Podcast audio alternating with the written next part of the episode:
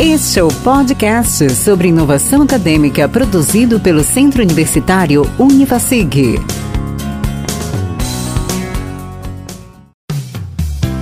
Olá, como vai? O episódio de hoje trata da mais famosa das metodologias ativas de ensino, o PBL, Problem Based Learning, ou, em português, aprendizagem baseada em problemas.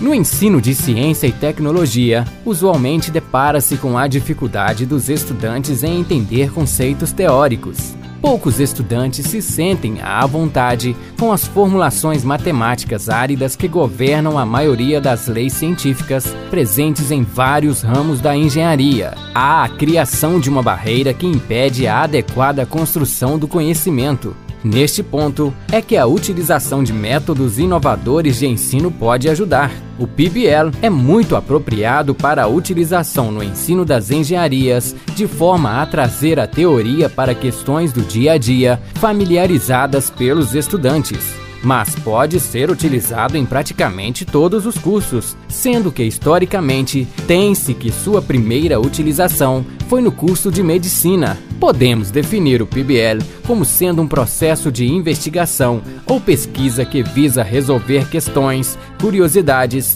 dúvidas e incertezas sobre fenômenos do cotidiano, ou seja, um problema que convida a um tipo de solução. É uma forma de desafiar os estudantes a se envolverem profundamente na busca pelo conhecimento em uma procura para as respostas aos seus próprios questionamentos e não apenas às questões colocadas por um livro-texto ou pelo professor. Deve-se, portanto, identificar situações, problemas de acordo com a emenda de determinada disciplina, colocando questões, pesquisas e relatos que convidam a uma investigação. A vida é cheia de problemas, com diversos desafios, criando oportunidades para o aprendizado, o crescimento, a reflexão e o gosto pela pesquisa. Esta é a principal razão para a utilização do PBL, envolver os estudantes em questões da vida que eles conhecem.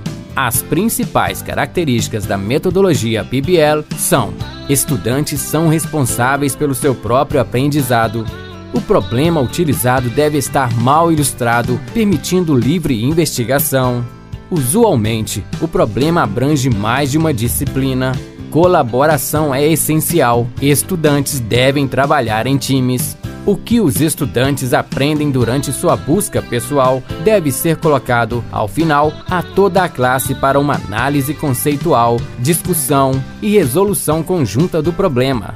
O professor, que atua como facilitador ou tutor, deve efetuar um fechamento da atividade. As atividades devem conter situações da vida real, os atores em uma atividade de PBL mudam de conteúdo para problema, de professor para facilitador, tutor, de estudante para resolvedor de problemas. O professor deixa de ser um mero apresentador da disciplina que avalia a todos no final do período letivo para um auxiliador durante todo o processo de construção do conhecimento. Ele deve guiar os estudantes a utilizar uma variedade de recursos, empregando uma estratégia que seja motivadora e até mesmo divertida.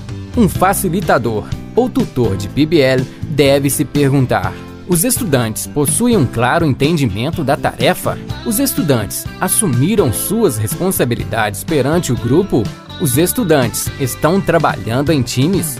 Os recursos disponíveis para a investigação estão em um nível de compreensão para os estudantes? Há grupos onde o relacionamento está prejudicando o trabalho?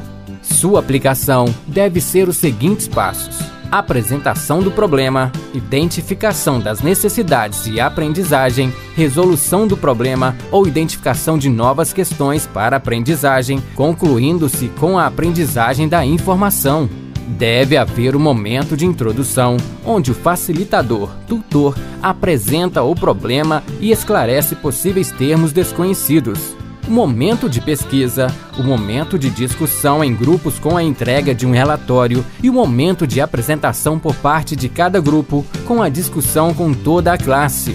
A avaliação pode se dar em dois momentos medindo o conhecimento adquirido e analisando-se o processo específico a participação na aquisição de habilidades para resoluções de problemas, liderança, comunicação, trabalho em equipe, entre outros.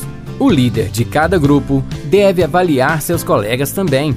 Vamos apresentar um exemplo de PBL para o curso de Direito, abrangendo diversas disciplinas. Um jovem menor de idade, residente em uma área rural, pega o carro de seu pai sem autorização e colide com uma vaca de um vizinho. Morrem o jovem e o animal. Neste exemplo, pode-se trabalhar Estatuto do Menor, legislação sobre trânsito e processo civil. É uma metodologia riquíssima.